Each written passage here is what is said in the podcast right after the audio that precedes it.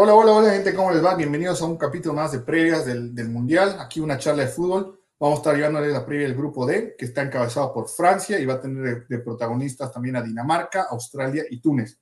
Hoy tenemos de invitados a Juan Talavera, que es miembro también conmigo de la Premier Podcast.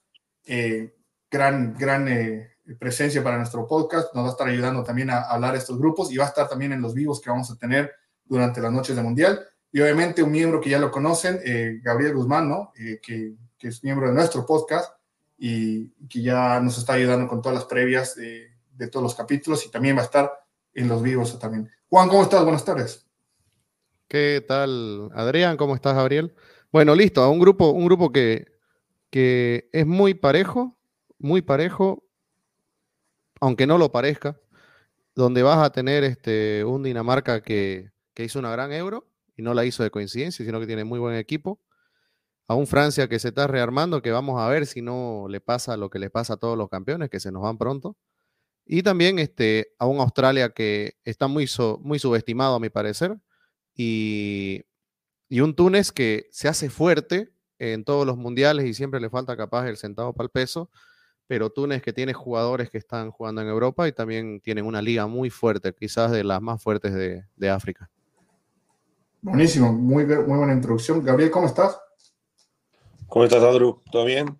Y sí, y va a estar interesante hablarlo. Yo no estoy muy de acuerdo en el tema de, de Australia, pero estamos aquí igual para charlarlo, ¿no? Entonces va, se va a poner interesante. Listo, buenísimo. Empecemos entonces. Eh, revisemos la lista de Francia. Vamos eh, con la, li la, lista de los Blues, de los campeones. Eh, realmente un, un, Dream Team. Para mí, uno de los equipos que lleva como plantel, uh, un plantel bastante amplio. En cada puesto hay un jugador de calidad, top de, Europa. Juan, ¿te, ¿te, falta alguien? ¿Quién más debería estar? Que, ¿Por dónde podemos guiarnos ¿no? en esta lista? La lista de Francia tiene muchos cambios, ¿no? Si, si te pones a ver, es este. A ver, no, no vas a contar con muchos jugadores que, que han sido titulares en la Euro, que han sido figuras también en la anterior Mundial. Para mí la pérdida de, de Sissoko es completamente difícil, ¿no? Para sobrellevar, porque si te das cuenta, eh, Sissoko era el jugador que daba el equilibrio a todo el equipo francés, que un equipo que de Champs, pese a ser un, técnico que no muestra mucho desorden en sus planteamientos, en esta Copa del Mundo pasada fue muy dinámico y va a tratar de aplicar lo mismo en la actual. Creo que Francia por ahí puede tener muchos problemas porque tiene que encontrar ese jugador. Tal vez no va a sentir mucho lo de Pogba, pero sí lo decanté con Sissoko porque eran los que hacían el desgaste en el medio. Ahora, en la lista, la lista hay que ver cómo se compenetra. Yo no veo grupo, ¿podés creer? No veo grupo. A mí me sigue faltando grupo. Creo que son muy, buenas eh, promesas jóvenes. Creo que hay este, jugadores con experiencia desde el arco hasta jugadores que, como Olivier Giroud también, que para mí fue uno de los jugadores más infravalorados del anterior mundial, pero de lo más importante que tuvo, tuvo Francia, pese a no tener gol, es que vamos a las, a la, no vamos siempre por lo simple, ¿no? Decir, Giroud no hizo goles, por eso no es buen delantero, ¿no? Y ahora en el fútbol moderno ser buen delantero no es solo marcar goles. Y creo que él lo, lo demuestra. Y a partir de eso, yo te digo que lo que me pasa con esta Francia es que yo no veo nada preconcebido, nada sistematizado. Siento que es como cuando agarras un equipo nuevo y tratas de a partir de eso generar. Pero sí vas a agarrar un equipo nuevo de muy, de muy alta calidad, ¿no? Tenés jugadores que son impresionantes y tenés jugadores que ya vienen pasando un poco de largo. Por ejemplo, para mí la convocatoria de Rafael Barán es más que todo simbólica, de reconocimiento. Me parece que no está para el Mundial. Después tenés otros jugadores que sí están para el Mundial, como Saliva, como Conate, ¿me entendés? Como Pamecano.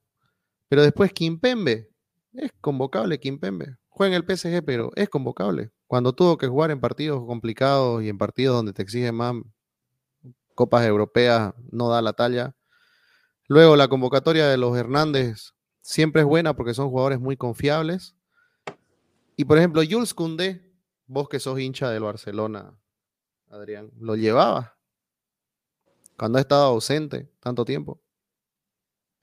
no preferís llevar a alguien en forma. ¿Me entendés? Lo único que me genera a mí el 11 de, Francia es incertidumbre.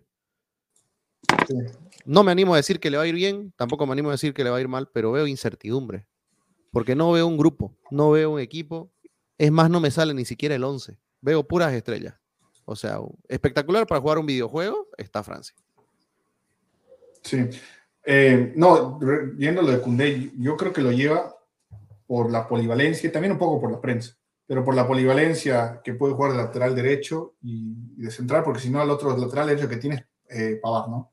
Pero más polivalente querés llevar, o sea, tenés mucho. Yo creo que eso es el mundial, mira, pero analizando todos los grupos. A los, a, los, a los, Hernández son polivalentes, Pavar es, polivalente. Salivate puede jugar en, la banda. Yo creo que por más de que se, se, armó, digamos, la lista y se, se, alargó la lista, yo creo que todos los técnicos buscan llevar jugadores polivalentes y eso ha sido la gran característica en todos los pruebas que hemos hecho.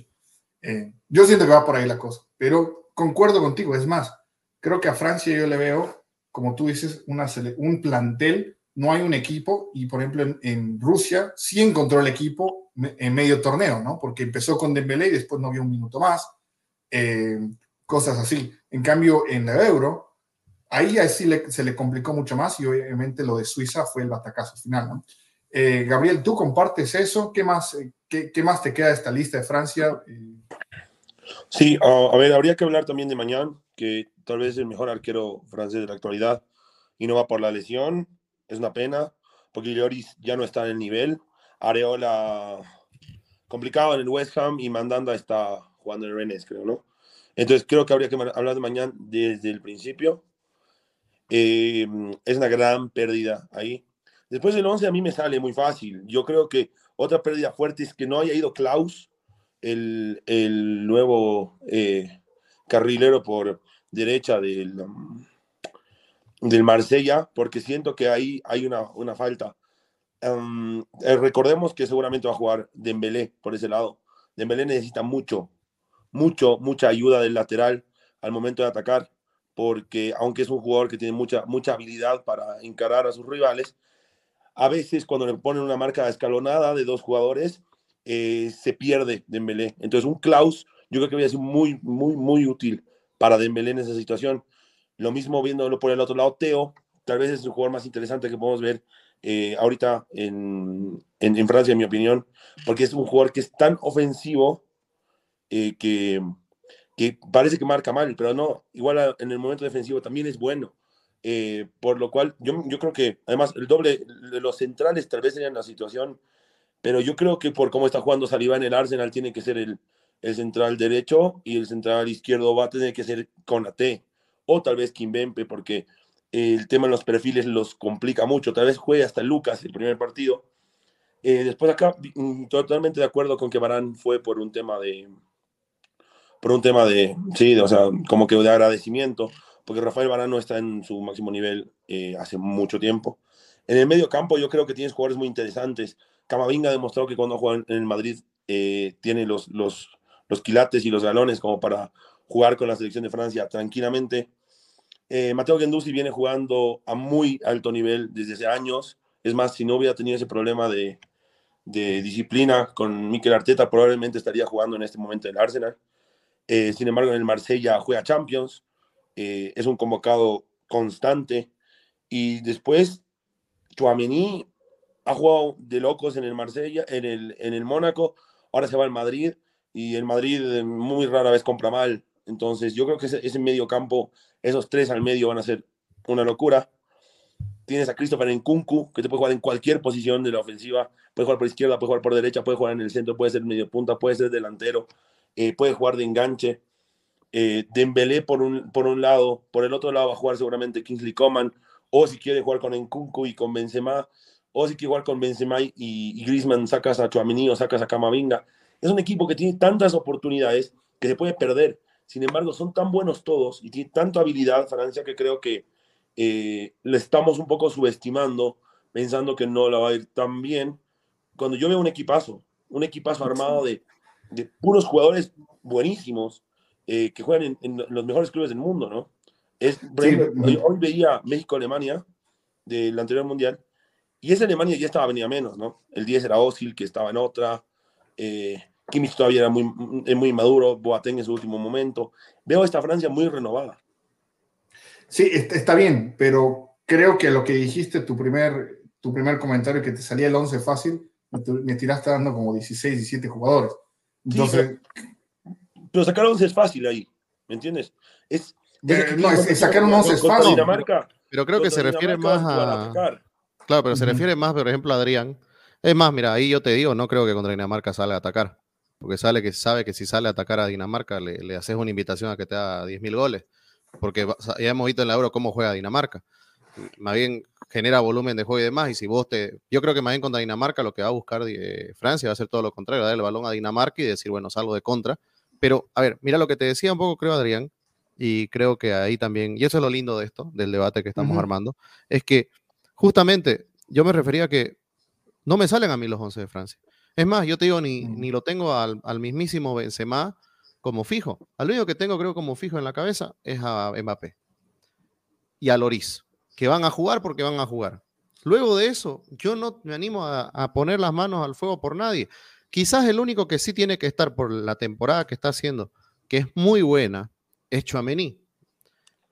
Y luego de eso vos comenzás a ver y decís, a ver, este, Teo no es, para mí Teo fue el mejor lateral izquierdo de, la anterior temporada.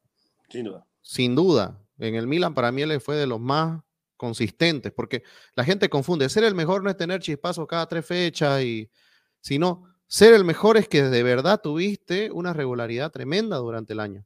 Y eso para mí lo tuvo Teo. En cambio ahora creo que todos ellos llegan, eh, no en su punto más alto. Y eso es lo que para mí diferencia de la anterior Francia en el tema de que ahora estás llegando con jugadores tocados, estás llegando con jugadores con, por ejemplo, Cundé, que para mí hubiera sido muy importante si lo encontrás al 100%, no lo está. Benzema no llega al 100% tampoco, que hubiera sido increíble tenerlo al 100%. Y creo que tienen que aparecer los jugadores que teníamos tapados, lo que fueron las figuras de la anterior Copa. Tienen que aparecer otra vez los Griezmann, no tengo dudas y creo que ustedes pueden acordarse de mí cuando pase. Creo que hasta Giroud va a agarrar un rol protagonista otra vez en, esta Francia. Creo que Deschamps va a tener que apostar a ser pragmático, porque no olviden que muchos equipos como Francia que llegan así sin tener una función, una, una funcionalidad de equipo muy, muy afinada, muy bien depurada, tienen el problema de que en la primera ronda lo que tienen que hacer es ganar como sea. Y Francia va a llegar a ganar como sea y va a tratar de ser pragmático y de ahí tal vez va a armar equipo este, hasta, hasta donde llegue. Pero en plantel yo no tengo dudas de que es de los mejores y más dotados de todo el mundo, pero hoy por hoy no es para mí este, un equipo que te dé certezas dentro del juego. No, no, eh. no, me, no me parece. Mira, eh, yo lo tengo a Francia como tercer mejor plantel detrás de Portugal y Brasil. Y para mí armar el de Portugal es más fácil, igual el de Brasil. El de Brasil hay más, más incógnita. Pero el de Francia, ahí sí yo creo que te, te pierdes mucho en, en, todas las opciones. Y el problema también es que no tienes un estilo de juego, como lo tiene Tite o como lo tiene hasta el propio Santos, ¿no? Entonces, De Champ va cambiando y creo que tener muchos jugadores no le ha hecho bien. Y es más, creo que, de nuevo, vuelvo a repetir lo que dije hace un rato, en el Mundial de Rusia tuvo la suerte de encontrar el equipo a medio camino, ¿no? En el partido de Argentina, si quieres. Eh, pero eh, fue lo, mismo, le pasó al revés en la Eurocopa del, año pasado. Nunca terminó de encontrar el equipo y tenía un mejor equipo, un mejor plantel. Eh, para mí creo que es muy obvio, pero se va a sentir mucho la falta de Canté. La de Pogba, la verdad que si iba bien, si no también. Es más, creo que si iba era más distracción que nada. pero la pérdida de Canté en el sentido de que es un jugador, voy a seguir con lo de polivalente, que te podía marcar y te podía llegar al área, ¿no? Eh, y también que era un fijo, si quieres decir, en la afirmación de The Champs, ¿no? Ahora tienes que jugar con otras variantes y eso también te hace perder un poco en el medio campo. Gabriel, no sé, ¿tenías algo? Sí, Abro, no, eso es totalmente cierto lo que tú dices. Al no tener un estilo de juego definido, eh, nos podemos ir por muchas rieles, ¿no? Sin embargo, yo creo, en mi opinión, eh, ya que estamos lanzando triples todos, el jugador clave, en mi opinión, va a ser Camavinga porque Camavinga va a ser el fijo. No veo, no veo a ningún otro mediocampista mejor que Camavinga en esta, en esta convocatoria. en el Madrid, yo, yo la verdad es que le sigo mucho, veo mucho al Madrid. Es evidente el aplomo que tiene Camavinga. Juega como si hubiera jugado en el Madrid 10 años. Eh, y es por el nivel de jugadores con, los que se ha, se ha formado, ¿no? Verlo a Kroos, a Modric y a Casemiro entrenar todos los días, obviamente te forman un jugadorazo. Y es buenísimo. Con el balón en los pies es bueno para la salida, tiene pase corto, tiene pase largo, sabe hacer, sabe hacer el 1-2, sabe, sabe llegar, sabe, sabe chutear, sabe hacer todo. Entonces, es, en mi opinión, el gol más clave de Francia va a ser Camavinga, porque por ahí pasa. Esa es la falencia, eh, el tipo de juego. Pero, el la transición, ¿no? El que la transición de defensa-ataque lo puede hacer él, claro. Claro, exactamente. Y la salida, más en el Mundial, donde son equipos que no están tan entrenados ni tan eh, perfeccionados, un equipo con una buena salida te puede, te puede, te puede, te puede salir campeón. Acabamos de Italia en, en, la, en, la, en, la, Eurocopa. Italia, el primer partido que, que, que vimos jugar cuando debutó Italia, las transiciones eran perfectas porque Berratti es increíblemente bueno y Varela igual. Y con los dos jugadores ya le das mucho más al deporte, ¿no? Entonces creo que Camavinga va a ser la clave de Francia. Eso es todo lo que tengo. No sé si claro, ahora, sí, algo que te para, cerrar un poco. No olviden que también por estas características de, los, de los jugadores que, que tiene eh, Francia, eh, yo he visto a Deschamps formar con los dos Hernández por banda. Así que puede usar a Lucas como, como, como central, eh, de pivote a Barán. Ahora puede usar al que le dé la gana, porque puede usar tranquilamente, este, lo puede usar a Upamecano ahí. Y a Conate por la derecha, que yo creo que no va a ir con D, yo creo que va, va, va, va a apostar por el físico, porque si por algo puede ir, es por ahí, velocidad y físico. Yo creo que si armas esa, esa saga Lucas Hernández, Upamecano y Conate, eh, está muy difícil que pase. ¿Me entendés? Sí, porque lo ha usado. Lo ha usado para tirar a Teo por la izquierda, tirar a Pavar por la derecha. Pero, ¿sabes para qué es toda esta defensa? Para lo que vos mencionabas con Dembélé. Es que Deschamps es consciente que tiene mucho mediocampista que se libera demasiado. Deschamps hace algo, siempre. O libera las bandas o libera el medio. Yo, porque a mí me gustaría mucho que Camavinga dé este salto de protagonismo, no de calidad porque la tiene, pero el protagonista acabó siendo Chamení y a Camavinga por lo que pasó en la Champions pasada. Yo sé que entraba en los minutos claves, era el que hacía el diferencial, pero la gente no lo veía así, ¿me entendés? La gente decía, oh, Rodrigo. No decía Camavinga, y Camavinga era el que robaba y acababa generando eh, la ocasión. Claro, mira, la gente se queda con Rodrigo en el partido contra el City, exactamente, ¿no? Que entra todo, pero el que realmente cambió todo, y lo hablamos, creo, me acuerdo, en, la, en el sí, Camavinga. Sí, sí. Ahora, yo creo que acá, pero en cambio, Chuamení va a ser en el medio. Y en cambio, cuando él quiera liberar un poco las bandas, volver a una línea de cuatro y tratar de, tener este, extremos mucho más este, fuertes, es donde va a ser. Porque también algo donde está un poco corto Francia es en extremos. Si vos ves, está Coman y está Dembélé. No te cortos, digamos, en calidad, sino que no tenés suplentes de ellos, no le interesa mucho jugar por ahí. Eh, capaz, si hasta si mete tres delanteros, van a ser Benzema, Mbappé y alguien más, pero si te das cuenta, Benzema y Mbappé acaban centralizándose, ¿no? Eh, yo creo que va por ahí. Este, lo, que, lo que hizo muy bien, y me recuerdo el partido con Argentina, fue este, la facilidad que tenía de chance para meter jugadores que jueguen primero, jugar por el medio y protegerse en las bandas, y después invertir eso para volver un poco loco al rival y, desconcertar. Y le acabó sirviendo porque el rival no sabía cómo marcarlo, no sabía por dónde se venía ese, en ese momento el ataque. Así que así va a ser. Yo creo que así va, a ser Francia. Por el momento para mí, y creo que para todos nosotros ha sido una incógnita cómo va a acabar jugando. Pero lo interesante del grupo que tiene Francia es que va a tener que cambiar mucho de respecto al rival tiene equipos que le van a jugar muy diferente, porque hay grupos, por ejemplo, como el del grupo A, donde capaz Países Bajos puede jugar igual contra Ecuador y Senegal. ¿Por qué? Porque tienen características parecidas, muy físicos, muy rápidos, veloces. En cambio, creo que, que, Francia tiene tres equipos que son completamente distintos y eso les puede jugar este, a favor o en contra, dependiendo cómo de Shams acaba, acaba aprovechando, ¿no? Porque siempre hay que ver, creo, en la, a veces en la adversidad un poco de oportunidades. Sí, totalmente de acuerdo. Siento que además hay un tema de, de lo que tú justamente hablabas. Por ejemplo, ir a jugar con, con línea de tres contra Australia no tiene sentido. Em, sin embargo, jugar con una línea de tres, con un equipo cortito contra Dinamarca, puede ser el, diferencial de, de, quién sale, de, quién sale, primero del grupo, ¿no? Sí. Entonces, eso también es lo bueno de que tengan tanta gente, porque puedes jugar, eh, porque con AT es totalmente distinto a Saliba, y es totalmente distinto a, a Koundé, y es totalmente distinto a Pavard. Tienes tantas opciones que puedes, eh, si sabes escoger bien, eh, puedes armar un equipo distinto todas las veces y llegar a la mejora continua, ¿no? Que es el objetivo, en el Mundial, sobre todo en los grupos. Sí, encontrar tu grupo, encontrar tu equipo y, de ahí seguir, ¿no? Y, no, es un, no es un defecto, la gran mayoría de los campeones lo hacen. Siempre el primer once inicial no es el que termina ganando. Pero eh, tal vez llegar sin idea de juego para mí es lo más preocupante, ¿no? Francia. Eh, cerrando, cerrando los Blues, nos pasamos al rival más fuerte que van a tener, que es Dinamarca. Eh, Dinamarca que viene con la gran sorpresa, bueno, no es tanto sorpresa, pero la, recuperación de Eriksen, ¿no? Christian Eriksen que volvió el año pasado a jugar en el Brentford y ahora juega en el Manchester United. Eh, tuvo obviamente el susto que casi pierde la vida y ahora vuelve como insignia de este equipo, que tiene nombres bastante interesantes, ¿no, Juan? Sí, a ver, vos sabés que, que yo a los vikingos los banco mucho y, los respaldo.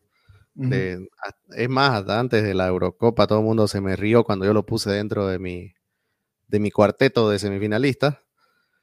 Y bueno, esta vez no me voy a echar flores porque también como pudo haber quedado, pudo haber también este, quedado fuera, pero ya con el llegar a cuartos para mí era, era importante y era mucha ganancia. Te digo una cosa, para mí Dinamarca es un equipo que sabe lo que juega, un equipo que ha mantenido la base, un equipo que cuando todo el mundo en la Euro pensaba que cuando no iba a estar Eriksen se iba a partir, se iba a terminar todo y era el único, son también yo entiendo que el consumidor ocasional de fútbol puede pasar de, por alto a muchos de los jugadores daneses, porque hasta te digo algo, pasan desapercibidos en sus mismas ligas porque hasta es difícil mencionar los nombres y a veces por eso eh, el, relator trata de evitarlo un poco. Pero tenés jugadores en sus líneas que son muy importantes y quizás donde sufre más, no sufre, sino donde tiene menos, es este, en la parte del 9, en el, en el 9 de área, porque es un 4-3-3 cantado y quizás un 4-2-3-1 cantado, ¿no? El arco, un bastión como es, como es Schmeichel. Sorpresiva la salida de Schmeichel este año de, de Leicester. Pero luego en, el, en, el, en, los centrales, capaz corren desde atrás Kjaer y Christensen, que, que no fueron las figuras descollantes. Kjaer, obviamente, más que todo por el fair play, pero como jugador quizás normalito. Pero creo que Andersen, el del Crystal Palace, Joaquín. es muy bueno. Y creo que puede ser una de las figuras de este mundial. Tenés a Daniel Vaz, que donde va, juega. Daniel Vaz es uno de mis mejores favoritos, polifuncional, jugaba en el medio, me acuerdo, en el Celta de Vigo, después va al Valencia, se convierte en, lateral, te juega de mediocampista abierto, de carrilero, pero es un jugador muy completo y muy, y muy útil. Y por la izquierda lo tenés a Maele. No me pidan la pronunciación, yo le digo Maele.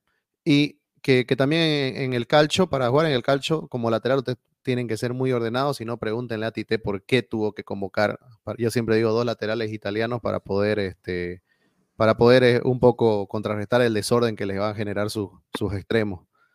Y en el medio, el mejor central, el mejor central, ¿y qué? El mejor mediocampista defensivo del mundo, a mi parecer, y siempre lo voy a defender, que es este Hoybier. Hoybier, por abuso, por escándalo, está por delante de todos. No tendrá prensa. Y, mira, no, pero mira que Hoybier viene del Bayern y el que lo sube es Pep. No. Eh, no, yo, te digo el origen, digamos, ¿no? Un poquito. Pero donde, donde explota es en el Soton, ¿no? Exacto. porque también lo, lo, descartan allá en el Bayern y en el Soton explota, pero que es Mourinho el que se lo lleva, si no mal recuerdo, a los Spurs. Y bueno, e, es una locura lo de Javier, ¿no? Un jugador que se come la cancha, que tiene pegada, que tiene pase, que tiene gol, eh, defiende muy bien. E, es un bastión en el medio. Y ahí, aquí donde yo estoy un poco Mm, disconforme con, porque bajaron el nivel, me refiero a Jensen y Andelani, que creo que no están como estuvieron en la Euro, pero eso contrarresta a que Eriksen, eh, de la mano de Ten Hag, ha tenido una gran levantada. Y luego, para hacerla simple, creo que donde está mejor es por la izquierda. Todos recordamos la, la Europa League de Lindstrom, que la estaba rompiendo en el Frankfurt. Y Dansgaard, que, que ha sido, para mí, de las figuras de, de, Dinamarca en el anterior Euro y que ha mantenido ese nivel. Y por el otro lado lo tenemos a un Braithwaite que siempre es utilitario. Y creo que ahí va el tema de toda esta selección danesa. Dan, eh, Dinamarca es un equipo útil, funcional, solidario. Y eso es lo que cuesta tanto conseguir y por eso es que este equipo siempre le, le va bien, ¿no? Últimamente.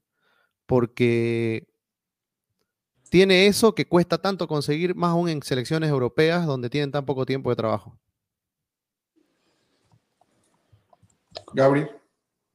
Sí, mira, em, lo, que tenía anotado acá, más o menos lo ha tocado. Yo creo que igualmente, al, igual que Juan, siento que Joaquim Andersen es en este momento eh, un, a centralazo. Es más, eh, yo con, vi, cuando vi que lo hizo expulsar a, Darwin Núñez, me pareció un genio contra el Arsenal. Me acuerdo que en el debut nos puso muy difícil en el momento de, de debutar porque es un jugador muy, muy bueno, además es fuerte, es físico, es inteligente, sabe cabecear en las dos áreas, tiene buena pegada, sabe, sabe salir eh, con la izquierda, sabe salir con la derecha, eh, posicionalmente es muy bueno. Y como, y como decía Juan, realmente es un equipo muy, muy útil.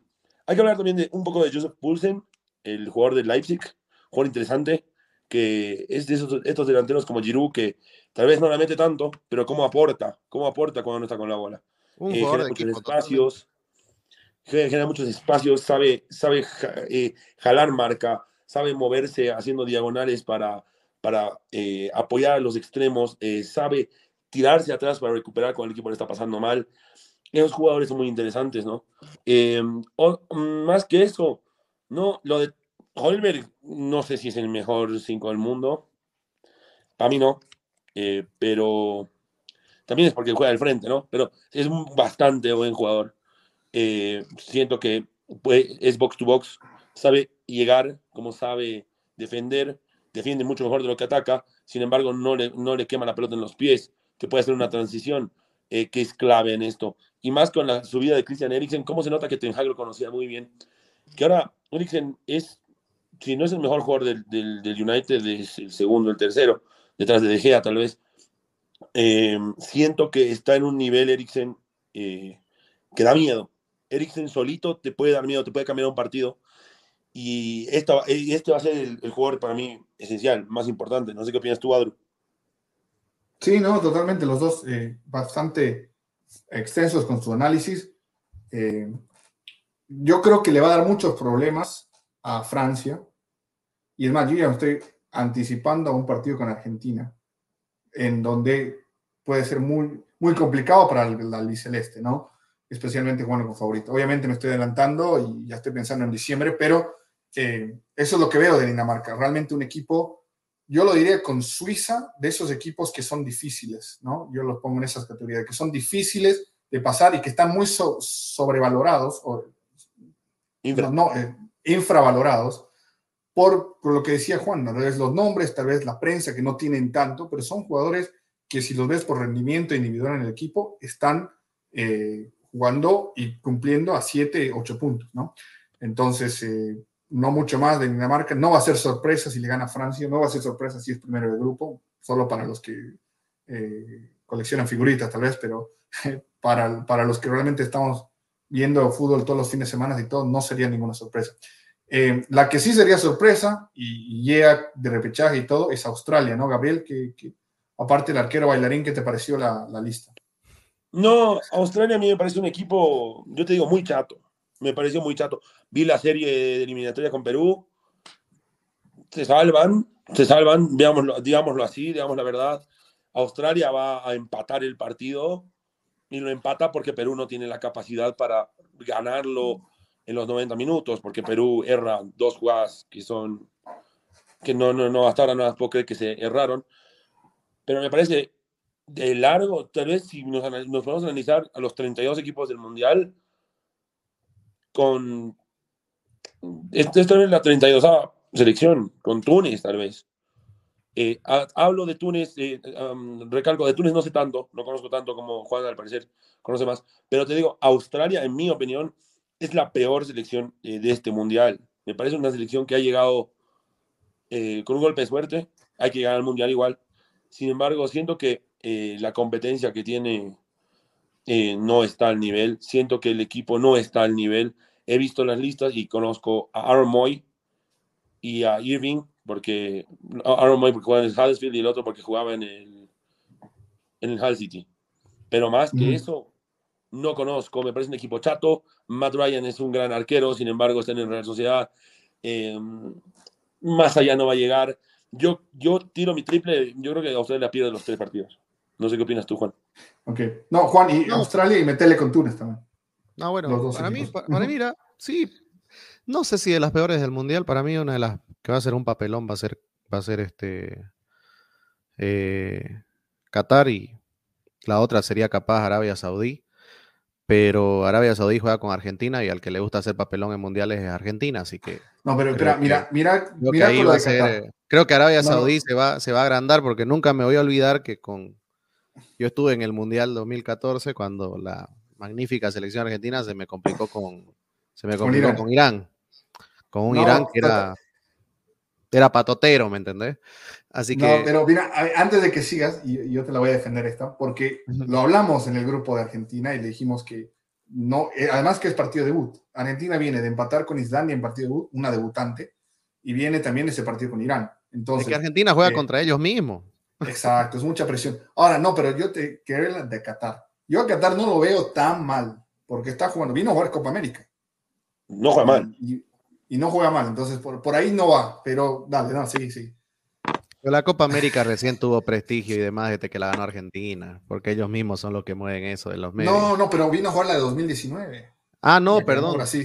Sí, pero yo te digo que recién, pero antes no existe, la Copa América no, existe. No, pero está bien, pero a jugar con eh, Uzbekistán, con Emiratos, todo. Ah, no, sin duda. Uruguay, Perú. Pero mira, pero no, no, no, no, no, no descuidemos una cosa. Australia no vino a jugar con nosotros por Oceanía. Vino a jugar nosotros por Asia. Correcto. Y ellos eh, tratar de buscar el nivel, irnos por Asia para poder tratar de buscar la clasificación, me parece un acierto porque este equipo está para eso. Está para buscar algo por allá. Yo sé que me nombraste a ver a, a tres, cuatro, pero yo aquí también te, veo. Veo a Irvine, que ahorita debe estar en Escocia. Y viste, sí, en la segunda de Alemania. En la zona, mira, ya bueno, se fue allá a Soutar, que está en el Hertz, creo, de, Escocia también. Pero vos tenés, un, tenés equipo en Australia muy de segunda de, de Inglaterra, ¿no? O muy de primera de Escocia. Me refiero a jugadores rocosos que saben complicarte la vida, que saben cómo hacértela difícil. Y eso se demostró también en parte con Perú. Es cierto que ellos fueron a empatar, pero creo que este puede ser no te digo el equipo revelación, sino que es un equipo chivo. Es el equipo que te puede complicar con poco, que te puede hacer, que te puede, te puede tener, te puede generar problemas. Es el equipo al que tenés que ganarle desde el minuto uno. Tenés que comenzar a tratar de esquinarlo. Porque todo el mundo va a subestimar a Australia quizás en este grupo. Y no es para eso. Yo sé que nadie va a ver Túnez Australia más que los tunecinos y los australianos. También sé eso. No te preocupes. Pero sí, yo creo que este equipo, por, por donde juegan los jugadores y, la formación que tienen, es un equipo chivo que puede generar muchos problemas. Mira, em, no si acuerdan, acabo de, acabo de acordarme, lo acabo de googlear acá en la compu lado. Em, Francia debutó contra Australia justamente el gol en el partido que un Titi levanta la mano y hace un penal tonto. Eh, eh, entiendo a lo que te refieres, pero esos equipos se rompen con estrellas. Un, jugador estrella, un jugador más inteligente, un jugador. O sea, Benzema lo puedes, lo puedes matar a patadas, va a tirar el pase al lado, la va, a empujar Coman. A Eriksen lo puedes reventar a patadas igual. Holbeck te va a poner una patada de vuelta y le va, a pegar de tres cuartos de cancha y la va a poner a... Ese tipo de jugadores son los que te eliminan estos equipos bichos, ¿no? Rocosos, que... Sí, o sea, equipo de segunda división. Sí, y yo te, yo te digo algo más, mira, tenés razón, pero también pensé en algo. En el Mundial se juega a... Es casi matar o morir. Es casi como la NFL, si querés. Que si perdes un partido, sabes que te alejas mucho de los playoffs. Y acá, pero todavía es mucha más la presión. Y creo que ahí esa presión juega en ambos lados. Y tener en, Francia, por ejemplo, yo veo poco jugador Premier League. Porque en la Premier League vos sabés que es más difícil, o sea, más la presión. Pero si sos el Real Madrid, puedes perder dos partidos en tu liga. Como tu liga es medio berreta, va, tenés para recuperarte, no hay quien te, quien te, que, te sople la, la espalda, ¿me entendés? Ni esté cerca, digamos, ¿no? Sabes que tu competencia es tal vez con un equipo más y, es quien cae primero, ¿no? O quien se equivoca. Pero en cambio, como estos chicos vienen de una liga muy, de ligas muy competitivas, puede ser que ellos durante la presión y el problema y la instancia y demás pueden tener mejor respuesta. Yo creo que también por ahí pasa un poco. Algunos se va a notar los equipos que no vienen de ligas muy competitivas porque en esta, en esta, en la serie de grupos vos necesitas jugadores que sean resolutivos. Y vos me decís, sí, Benzema, totalmente. Es con estrellas para esto. Pero son de esos equipos que te pueden cerrar el arco. Y Australia va a festejar un 0 a 0. Y Australia va a festejar 2 0 a 0. Y se va a ir feliz a, a su isla, a su isla enorme que tienen. Se va a ir feliz si es que si es que empató dos partidos en el Mundial, no importa si no clasificó, ¿me entendés? Para ellos es victoria. Así que yo creo que Australia, por eso es que va a ser un equipo rocoso, difícil. Lo, por eso no hay que tomarlo, este, no hay que tomarlo eh, por encima. Capaz es como, también coincido que va a ser el peor del grupo, pero va a, ayudar, va a quitar puntos. Australia va a morder. Eso es lo que sí tengo para, para, para decir. Ahora, miren, voy a retomar Túnez porque me dio la tarea Adrián. Túnez es este, espera, me voy a, me voy a, me voy a pegar directamente a la lista para ir en orden, porque si no voy a, voy a estar este. No, tranquilo, tranquilo. Ok, aquí está, listo. En la lista que tengo de, de Túnez, Vos tenés muchos jugadores que juegan en, Europa, como no sé si se acordaban de Casri, se acuerdan ahorita de Ournes, que está en el Ajax. Tenés este, este, jugadores que, a ver, espera. No sé si lo, llevar, lo van a llevar a Hannibal. No. Del Manchester, creo que no, que no, creo que está en la lista de 28 y no. Pero después tenés este a. Tenés a jugadores que para nosotros quizás no son tan conocidos, pero ¿sabes qué es la característica? Bueno, creo que está el, también el arquero, creo que juega en Francia. Pero tenemos jugadores acá. La liga tunecina, al igual que la liga de Arabia Saudí, son ligas que tienen muy buenos jugadores de la región y son competitivos. Mayormente los que compiten por la Copa Africana, de la Champions Africana, eh, mayormente obviamente el Al-Ahly de Egipto y algunos equipos de, Túnez como de Arabia Saudí. No, los demás no, no compiten. El norte de, África es el que compite por ello. Y la liga tunecina se, paga muy bien. Es más, tenemos muchos tunecinos que obviamente que por, el Mediterráneo, eh, muchos de ellos este, militan en clubes franceses, pero como la liga tunecina se paga tan bien, acaban sosteniendo. Y creo que el biotipo del, tunecino también aporta mucho a que sean equipos, eh, y por el estilo, que sean equipos muy europeos. Túnez para mí, es más, está por encima de todas las naciones africanas que, están de IA y ya lo ha demostrado en anteriores ediciones, haciendo un gran juego y haciendo un, fútbol. Este, incluido eh, Senegal. Exacto, incluido. Senegal es puras estrellitas, pero vos lo has visto en juego y Senegal tampoco es un desparpajo, ¿no? Claro. Y es un equipo bien ordenadito, bien compacto. También veamos en las copas africanas, Túnez siempre ha llegado lejos, ¿Me entendés? Con, con, Argelia quizás está muy parejo. A ver, hay una razón por la que siempre juega los mundiales también, No, no hay que desestimar eso. Sí. Estoy, estoy, buscando la lista que viene con, con, la lista que viene con. Aquí te la digo. Aquí está. La lista que viene con con equipos donde juegan. Y tenés, mira, jugadores como Hannibal, que va a ir, que está en el Birmingham ahorita seguido por el Manchester.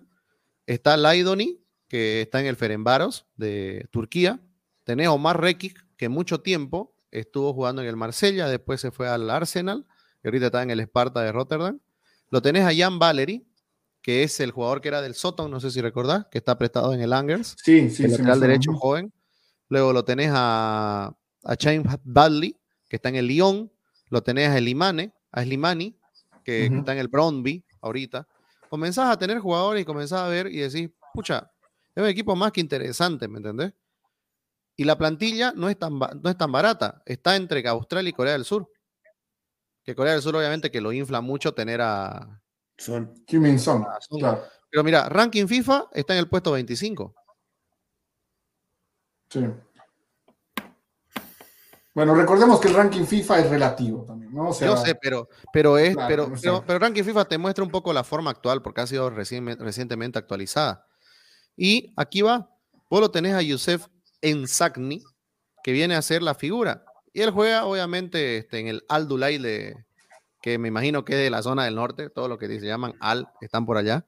Pero este chico es muy buen jugador y se perdió la anterior versión del Mundial. Y ahí otra vez lo que vos decías, Adrián, no por nada Túnez siempre está en el Mundial. Sí. Sí, ahora el, siguiente paso es tienen que hacer, hacer protagonismos en el Mundial. Esa es, es la deuda pendiente, ¿no? Por eso yo no, lo, yo no lo subestimo a Túnez, porque Túnez siempre ha tenido selecciones muy compactas. Y le digo, ¿saben qué le suma a Túnez, a Irán cuando fue al Mundial recientemente, el, de, Rusia, a Argelia y demás? Que el biotipo que tienen estos jugadores. Estos jugadores son grandes, son altos, son fuertes. Sí. Por eso es que, Francia, Francia va a sufrir mucho porque le va a tocar un grupo donde, a ver, Francia, ¿dónde saca ventaja? Si es que no es por lo político con los rivales. De este lado físico también. Y aquí va a tener que apostar más al juego, porque desde lo físico no va a poder, porque tiene equipos que son parejos hacia ellos. Igual hay grandotes, igual hay rápidos, igual, ¿me entienden? Así que me, gusta, me parece lindo eh, que, que, esta selección. Y además, ojo, hay que tomar otra, hay que tomar en cuenta algo. Túnez nunca clasificado mediante eh, repechaje. Túnez ha ido directamente. Claro. ¿No? Así que hay que tomarlo en cuenta. Túnez me gusta. Túnez es una selección que me gusta. Me gusta mucho y sé que puede, puede, mira, si tienen una mala temporada o una mala, un mal torneo, alguno de los dos favoritos de esta, creo que el que se puede colar ahí es Túnez. Pues. Esa es la verdad. Yo, la verdad, mm, te soy sincero, no creo que Dinamarca tenga un mal torneo. Eso, eso tal vez tengo un mal debut, pero no creo que tenga un mal torneo. Eh, entonces, yo creo que para el que le va a complicar mucho, y yendo un poquito ahora para cerrar el capítulo de los partidos, Francia debuta con Australia, como lo hizo en el anterior mundial, y apenas le ganó por un penal. De ahí le toca jugar el partido clave contra Dinamarca. Entonces, un supuesto empate a Francia lo puede complicar muchísimo para el segundo partido especialmente si Dinamarca hace la tarea contra Túnez. ¿no? Si Dinamarca, Dinamarca tiene que demostrar desde la fecha 1, pero Dinamarca tiene la ventaja de que ya está acostumbrado a esto. Sabe hacerlo. Y los jugadores, y los jugadores daneses eh, están acostumbrados a jugar contra los jugadores franceses. O sea, no. Ese es otro tema de que los suizos siempre tienen. Me gustó mucho la comparación que hace. Los suizos no le tienen respeto a estas elecciones, porque tiene a los jugadores de compañeros, ¿me entienden? Claro. Son, equipos que, y equipos de que nadie espera nada, que los ves y dices segundo o ni siquiera clasifican. Entonces así lo veo. Por eso digo, a mí me, obviamente me preocupa para Francia, pero ya me estoy pensando aquí de octavo, ¿no? Porque no va a ser fácil tampoco para una supuesta Argentina. Eh, Gabriel, también dame tus, tus primeros cuatro y vamos cerrando este capítulo. ¿Mis primeros cuatro? Bueno, los cuatro clasificados, perdón. Ah, yo decía, no entendía lo que estaba haciendo. No, no, para, para marcar una cosa em, de, de, de, de, Túnez que es interesante. Rekic, Rekic, que se llama, creo, era central del Arsenal. Es un central muy interesante. Yo creo que va a ser muy interesante verlo, verlo jugar en el Mundial porque es un central muy interesante. Y Valery, como marcaba Juan, recordemos que cuando jugaba en la Premier, Valery levantó más, más de una mirada. Entonces, sí, tiene mucho que, eh, que ver. Eh, Túnez va a ser interesante. Y yo creo que va a ser eh, Dinamarca primero, Francia va a ir segundo, y tercero Túnez y cuarto Australia. Yo creo que va a ser primero Dinamarca. Porque yo creo que en el 1-1 Dinamarca le va a ganar a Francia. La gente no está esperando eso, pero eso, y yo creo que va a suceder eso. Buenísimo. Vale, Juan, lo mismo decías, ¿no? No, lo mismo, y le va a ganar bien. Como, como le ganó Suiza. Así le va a ganar. Como le ganó Suiza. Aunque, aunque otro estilo, ¿no? Suiza más es al desgaste, creo, pero Dinamarca se lo va a ganar bien, jugándole bien, de igual a igual. Y jugando la pelota. No, no le va, no le va... No, buenísimo. Para que, para los que, que, están escuchando, no crean que esto es sorpresa en esto, está todo estudiado, no estamos tirando bolillas al aire diciendo va a clasificar, esto está, tiene, tiene base de lo que estamos hablando. Entonces, bueno, cerramos con eso. Eh, y si no pasa, tampoco no somos unos boludos, tranquilo. Ah, claro, no, no, no, estamos, no jugando pulpo pol. Cada uno tiene sus predicciones, cada uno puede jugar en el, en el FIFA.com sus predicciones y no pasa nada. Pero nosotros nos estamos basando en lo que hemos visto. Entonces, es opinión nuestra y lo que. eh, bueno, les agradezco a los dos, a Juan y a Gabriel, muchísimas gracias. Repito, ambos van a estar siendo parte de los vivos, eh, de, de, la, resumiendo las fechas, todas las jornadas del Mundial, así que los van a seguir teniendo. Y bueno, si tienen alguna pregunta, no duden en preguntarnos en nuestras redes sociales. Muchas gracias por escucharnos y hasta la próxima.